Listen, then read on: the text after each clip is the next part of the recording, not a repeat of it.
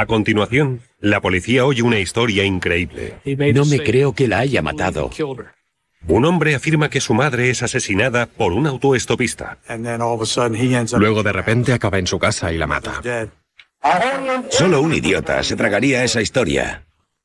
El hijo asegura decir la verdad, pero se opone al polígrafo. ¿Qué quiere esconder? Tenemos pruebas.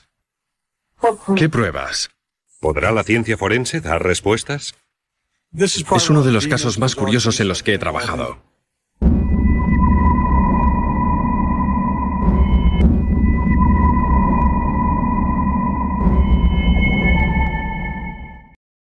Poco después de medianoche, Charles Holden regresaba a casa del trabajo y vio a un hombre sospechoso merodear la casa que compartía con su madre. En vez de enfrentarse al hombre, condujo hasta una cabina y llamó a la policía. And he's almost off right now.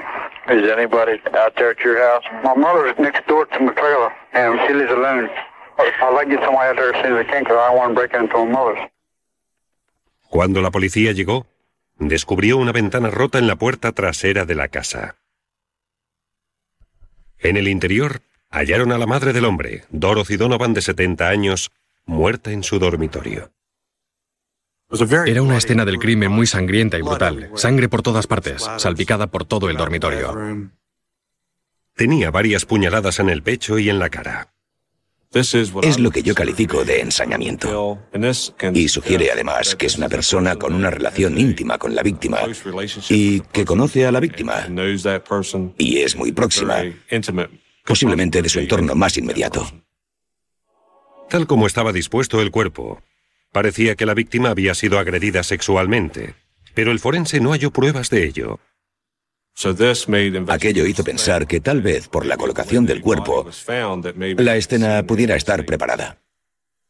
No robaron los objetos de valor de la casa y el bolso de Dorothy estaba intacto. Eso descartó el móvil del robo o un robo frustrado. Pero en todo caso, intentábamos entender por qué. ¿Por qué había sucedido? ¿Por qué habían matado a aquella señora sin llevarse nada? Dorothy Donovan, viuda dos veces y abuela de siete nietos, era una víctima improbable de violencia. Y su familia aseguraba que no tenía enemigos conocidos. Era una zona muy segura. Todos se conocían. La mayoría ni cerraba las puertas.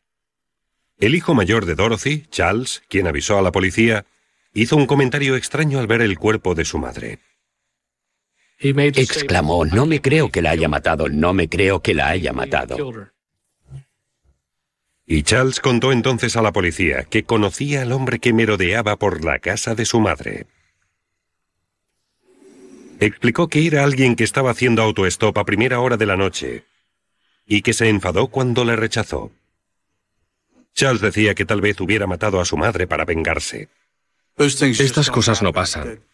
Que recojas a alguien que hace dedo y luego de golpe acabe en tu casa y tu madre esté muerta.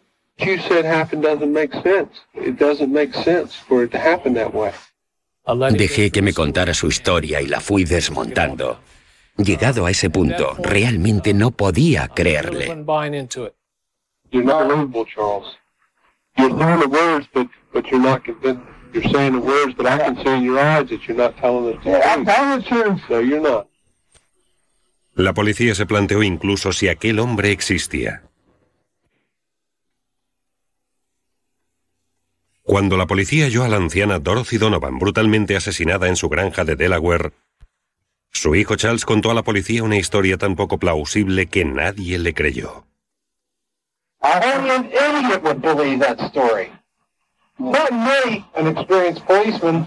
An idiot wouldn't believe that story. Charles declaró que la noche del asesinato de su madre hizo el turno de 4 a 11 en la fábrica donde trabaja. Luego, de camino a casa, paró a comer una hamburguesa. Cuando iba hacia su camioneta, un hombre le pidió que lo llevara a Georgetown. Charles le respondió que no iba tan lejos, pero sí en esa dirección.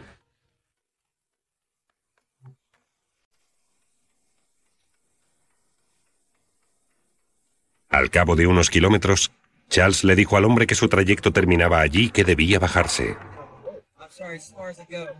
Charles dijo aquello porque vivía a 800 metros, y no quería que el autoestopista supiera qué casa era la de él.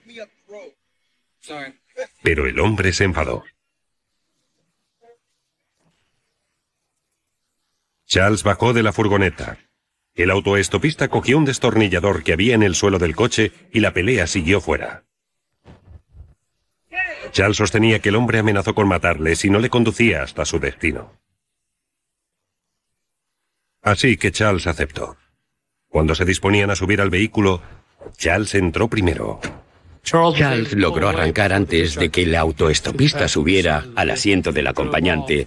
Se alejó dejando a aquel hombre en la intersección. Aturdido por la experiencia, Charles explicó que dio algunas vueltas en vez de ir directamente a casa. No quiere ir directo a casa porque teme que el autoestopista le vea y sepa dónde vive. Unos 20 minutos después, Charles conduce por el camino hasta su casa y se asusta y se sorprende al ver al autoestopista merodeando por su propiedad. Fue entonces cuando avisó a la policía. El forense nunca pudo determinar el arma del crimen, solamente que era un instrumento cortante que podría haber sido un destornillador o un cuchillo.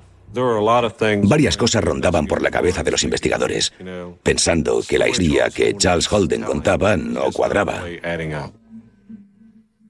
Cuando Charles terminó su declaración, la policía le dio su opinión sin tapujos.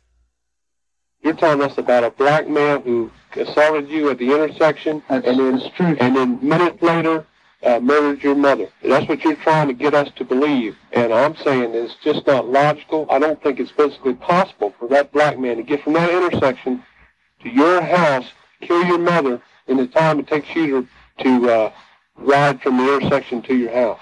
It's just not possible, Charles. It's not believable. ¿Y cómo supo el autoestopista dónde vivía Charles? Después de todo, había otras casas en la zona y aquel hombre no solo debía andar 800 metros, también debía girar por la carretera. La historia era tan difícil de creer porque, primero, ¿cómo supo esa persona qué casa era? Y una vez encontrada, ¿por qué entró y mató a aquella persona que estaba acostada? Seguro que se asustó porque le acusé de estar relacionado con la muerte de su madre. Pero es como tuve que dirigir el interrogatorio porque no parecía lógico ni probable que los sucesos que estaba describiendo pasaran de verdad. Y los investigadores también descubrieron un posible móvil financiero. Poco antes del asesinato de Dorothy, la anciana había contratado un seguro de muerte accidental y Charles era el beneficiario de aquella póliza. Charles Holden tenía algunos problemas financieros en el momento del incidente con una deuda ganadera que arrastraba desde hacía un año.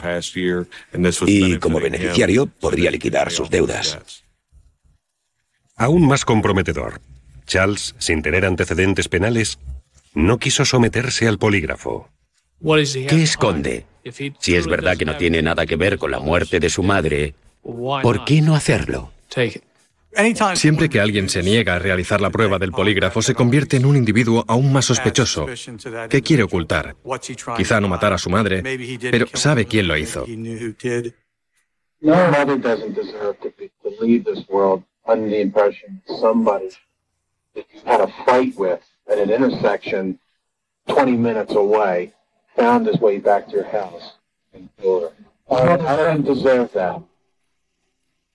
Los investigadores no tardaron en hallar pruebas en la escena del crimen. Rastros dejados por el asesino. Charles, you're not telling the truth. Yes, I am. We wouldn't come in here, say this to, I mean, we just, we just wouldn't do it if we believed that it happened any other way. No, I did not. And we have proof. What proof? Esa prueba estaba en el pasamanos de la granja de Dorothy. Había una huella de sangre de una palma en la baranda que resultó ser la pista más importante de este caso.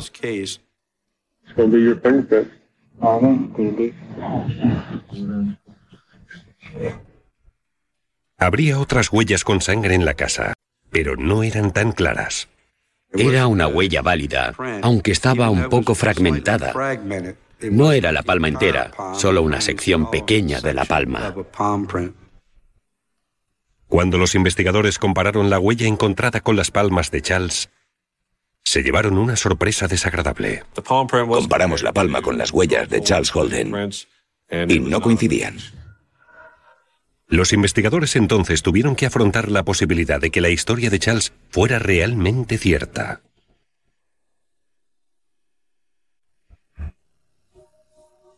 Los investigadores estaban convencidos de que Charles estaba relacionado con el asesinato y que había contratado a un asesino a sueldo. Si bien las pruebas forenses no incriminaban a Charles Holden, podía haber alguna relación entre el propio Charles y la persona que cometió el asesinato. Los investigadores sospecharon que el asesino a sueldo tal vez fuera el hombre que estaba con él en el restaurante de comida rápida. Los detectives localizaron a gente que estaba en el estacionamiento aquella noche y atestiguaron que había un hombre negro rondando por el parking, pidiendo que lo llevaran y que realmente vieron cómo esa persona subió al coche de Charles. Los investigadores pidieron a Charles que describiera al autoestopista para crear este retrato compuesto. Las grandes gafas eran el rasgo más distintivo. Los investigadores buscaron delincuentes que encajaran con esa descripción y prepararon una ronda de reconocimiento fotográfico. Charles escogió de entre las fotos a un individuo llamado Richard Mitchell. Asimismo, otros tres testigos que estaban en Hardy aquella noche también escogieron a Richard Mitchell como el autoestopista. El joven de 33 años, Richard Mitchell, se parecía mucho al retrato compuesto. Y había sido arrestado varias veces por falsificación y pequeños hurtos. Teníamos esperanzas de haber dado con el responsable del crimen. Los investigadores encontraron a Mitchell en su casa de Harrington, Delaware, y supieron inmediatamente que era un error. Nada más verle supe que no era él. Tenía una espesa barba y el sospechoso al que buscábamos iba bien afeitado. Además, las huellas de la palma de Mitchell no coincidían con la huella de la escena del crimen y tenía una coartada. Resultó que no era nuestro hombre. De vuelta a la escena del crimen, los investigadores hallaron otra pista. Sangre en el interruptor de una lámpara en el salón de la casa, que no era sangre de la víctima. Presumiblemente del asesino. Tal vez se cortara la mano con la puerta cuando rompió el cristal para abrir el cerrojo y entrar en la casa. Enviaron una muestra de la sangre al laboratorio forense del FBI, que confirmó que no era del hijo de la víctima, Charles, ni de otros sospechosos relacionados con el caso. Sin duda es una situación frustrante cuando sabes que tienes pruebas válidas y no las puedes asociar. Era muy frustrante. Sientes mucha rabia. Te haces tantas preguntas. Pese a sus negativas, las sospechas recaían en Charles Holden como cómplice del asesinato de su madre. Aunque varios testigos habían corroborado el testimonio de Charles Holden sobre el autoestopista, los investigadores seguían pensando que era una historia demasiado inverosímil, según lo que contaba Charles, y estaban convencidos de que Charles tenía alguna implicación en el incidente. Más de diez años después del asesinato, el Estado de Delaware pudo acceder al CODIS, una base de datos nacional de ADN de delincuentes. CODIS es un sistema de indexación de ADN. Lo que hace es fusionar la ciencia forense con la tecnología informática para ayudar en investigaciones criminales. Cuando el FBI introdujo el perfil de ADN del asesino de Dorothy Donovan, finalmente lo identificaron. Fue nuestro triunfo, por así decirlo. Estábamos eufóricos. No podía creerlo. Había pasado una sola semana y me llama para decirme que ya lo han identificado. El ADN casaba con un delincuente registrado llamado Gilbert Cannon, que vivía en Delaware en el momento del asesinato de Dorothy. Entretanto, había estado en prisión por tenencia de drogas y robo, pero ya estaba en la calle. Pero en esos momentos, nadie parecía saber dónde estaba, o ni siquiera si estaba vivo.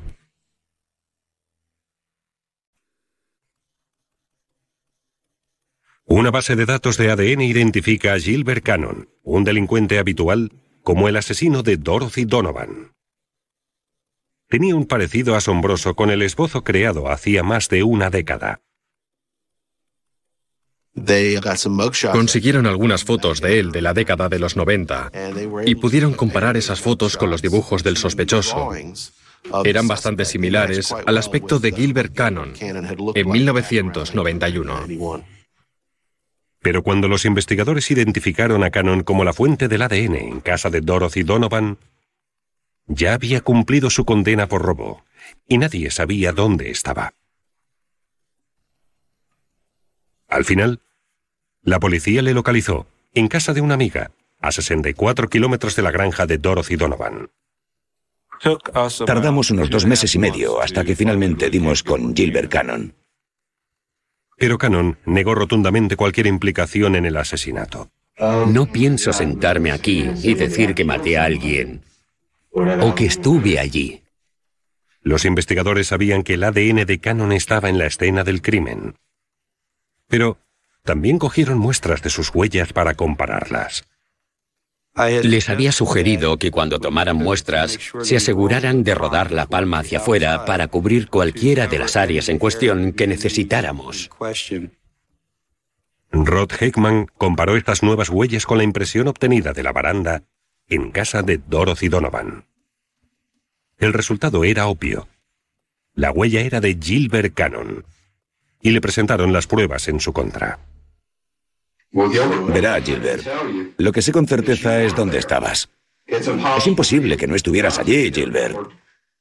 Te aseguramos, grabándote, que este es tu ADN. Sin peros que valgan. De nadie más. Es 100% tuyo. No sé lo que estabas haciendo allí. No tengo ni idea. Y esperábamos sentarnos y poder resolver esto. Yo no. Porque, Gilbert, tú sabes... Ya he dicho que no he matado a nadie, que no fui yo. Unas horas más tarde, Cannon reconsideró. Golpeó la ventanilla de la celda de detención y avisó a los investigadores de que quería hablar con ellos. Básicamente salí, no sé si fue por las drogas o qué, lo que fuera. Francamente, no tengo motivos para mentir sobre eso ahora. No hace falta que lo diga. Cierto. Cannon contó a la policía que la noche del asesinato había consumido cocaína y buscaba aún más. Fue entonces cuando acudió a Charles Holden, en el restaurante de comida rápida. Necesito ir a Georgetown. Bueno, yo no voy hasta allí, pero te acerco el peaje. Gracias, tío. ¿Me haces un favor? Holden aceptó llevarle en coche, pero no quiso acompañar a Cannon todo el trayecto hasta la ciudad. Discutieron. Cannon encontró un destornillador en la camioneta y la pelea siguió fuera.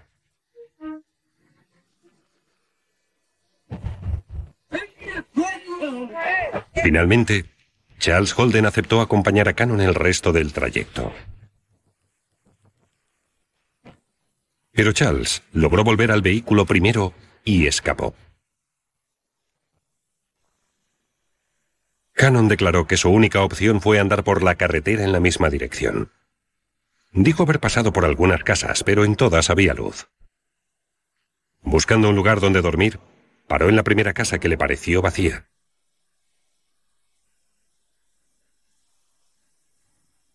Cuando rompió el cristal de la puerta trasera, despertó a la propietaria, Dorothy Donovan.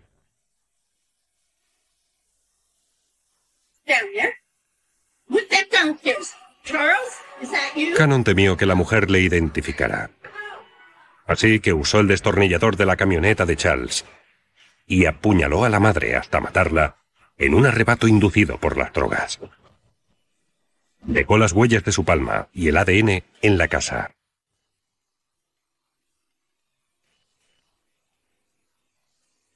Charles le vio por su propiedad y avisó a la policía, convencido de que Cannon, de algún modo, le había seguido. Cannon afirma que fue pura casualidad que escogiera la casa de Dorothy. Desconocía que hubiera alguna relación entre, entre Dorothy y Charles. Los investigadores le preguntaron si había actuado en compañía, si conocía a Charles Holden, si le habían pedido que lo hiciera, y su respuesta fue que no, que lo había hecho solo. Cuando contaron a Cannon que Charles era el hijo de mi madre, se sorprendió por completo. Quedamos tan aliviados. Eso nos demostró que Charles no le conocía. También explicó a los investigadores que no sabía que en la casa adyacente vivía la persona que lo había llevado, ni que aquella fuera la casa de la madre de la persona que lo había llevado desde Hardy. Confrontado con una posible pena de muerte, Gilbert Cannon se declaró culpable de asesinato y cumple cadena perpetua, sin libertad condicional. Estábamos eufóricos. Le doy gracias a Dios. Siempre creí que Dios, que Dios estaba de nuestra parte, que se haría justicia. No importa lo que tardáramos. La ciencia demostró no solamente que Gilbert Cannon era culpable, sino que Charles Holden, un hombre que amablemente se ofreció a llevar a un desconocido, no era cómplice del asesinato de su madre. Charles Holden fue exculpado gracias a los avances en la tecnología informática y la tecnología forense. Es probablemente uno de los casos más curiosos y extraños que he tenido. Poder cerrar el caso con la contribución de la ciencia y CODIS y la policía estatal es increíble. Si la policía no hubiera hecho un trabajo tan excepcional persiguiéndolo todos estos años, ese canon probablemente estaría en la calle.